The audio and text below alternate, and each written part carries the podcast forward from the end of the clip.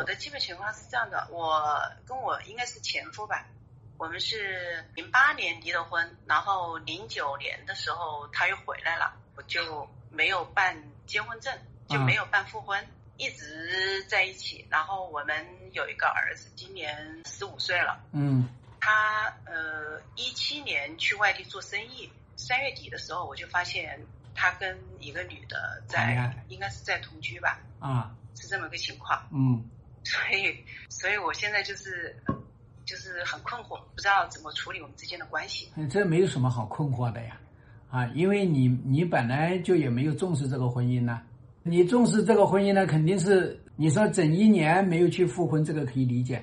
你零八年到现在你都不去复婚，你到底是咋想的？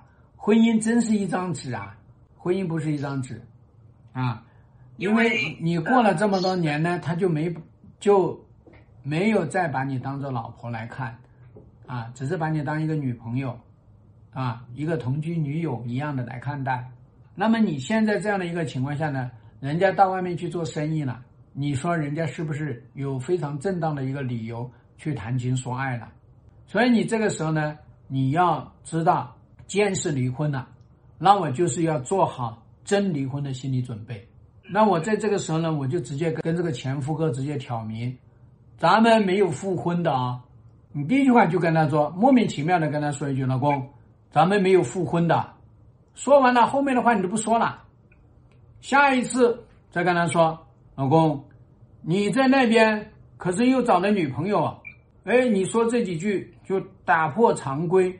那么你自己首先你要面临一个重要的抉择。那然后呢，再跟他全面开战，可以这样说，这层关系你是一定要把它打破的，你不打破是不可能好得了的。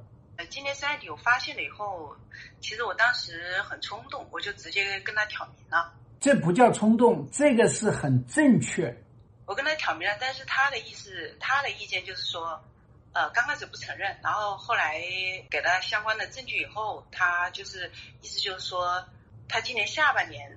才能结束，但是我感觉是个是个借口，呃，也不是说是一个借口，这个呢是叫做呢拖住你，这个说明一条，就这个女人啊，用起来还是称心应手的，拖住你不要让你跑了。那那边那个女人呢，也用起来正是属于很美妙的时候，吃一道新鲜菜，也不舍得分，所以呢这样做呢。旧的前妻不肯分，新的女朋友更加不肯分。那用一个最佳的方式，就是跟前妻说呢：“我下半年我跟你复婚，这就把你锁住了。”跟女朋友说：“我明年就跟你结婚。”你们俩女人谁跑得脱嘛？所以呢，你在这个时候呢，既然已经挑明了，那就第三步。那么你刚才说。咱们三个人一起坐下来聊一下，聊了呢，你该选谁选谁，我该选谁选谁。我这个时候呢，大家呢坐下来一起聊一下，我就知道怎么去做选择。因为他就捏住你不敢选择，因为你的选择是，哎呀，咱老夫老妻了这么多年了，我这个时候呢，我谁要啊？鬼都不会要我。所以你是心存幻想，幻想他到时候真的那个，可是你心里面，你心里面又觉得这。这个东西他又又是在这个鬼扯，这个你清楚吧？是他提出来就说我们三个人就是面对面谈一下，然后他就是不承认，他跟那个女的。我管你承认不承认呢？我跟你说了几趟之后呢，我再会跟他说，我要找那个女的去聊一聊。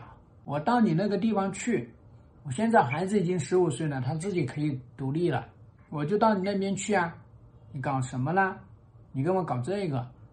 因为我不是在给你做辅导，我帮你拎这个方向，你就按照这个方向去打就行了。